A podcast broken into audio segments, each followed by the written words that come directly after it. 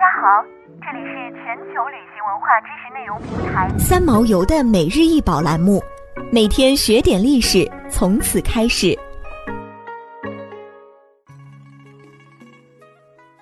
清王炳荣款法华瓶，撇口，细长颈，溜肩，深腹，腹下部内敛，底部为圈足，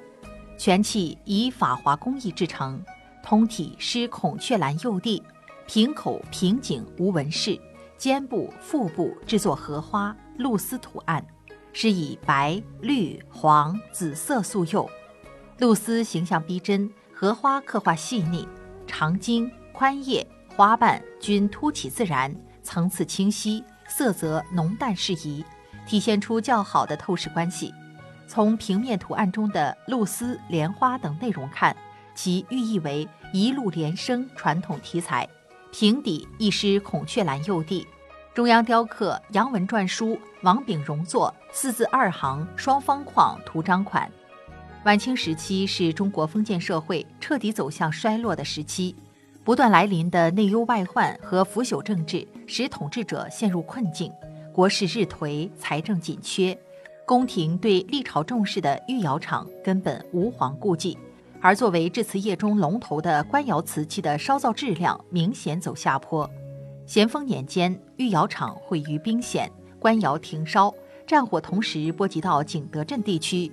民窑瓷器的生产产量锐减，质量下降。虽然在同治、光绪年间一度出现了社会相对稳定，民窑瓷器生产得到恢复，并出现短暂的繁荣景象。但整体水平与清代前期依然存在着不少的距离。在制瓷业主流走向全面衰落的同时，一批怀抱着理想的艺人不甘沦落，他们吸取传统艺术的精华，不断探索，另辟蹊径，在死气沉沉的晚期瓷坛上开创出别具一格的陶瓷艺术。从道光开始，景德镇地区的陶瓷艺人发展出另一种风格的陶瓷艺术。这就是晚清雕瓷艺术，这些陶瓷艺人们冲破当时陶瓷界庸俗保守的束缚，借鉴中国传统绘画的创作技法，结合瓷器创作的本身特点，以刻刀代画笔，创作出一批极具诗画效果的瓷器精品。王炳荣是清朝同治、光绪年间的景德镇中较有名气的瓷雕家，由于中国古代手工业艺人地位低下。有关雕瓷艺人的记载相当稀少，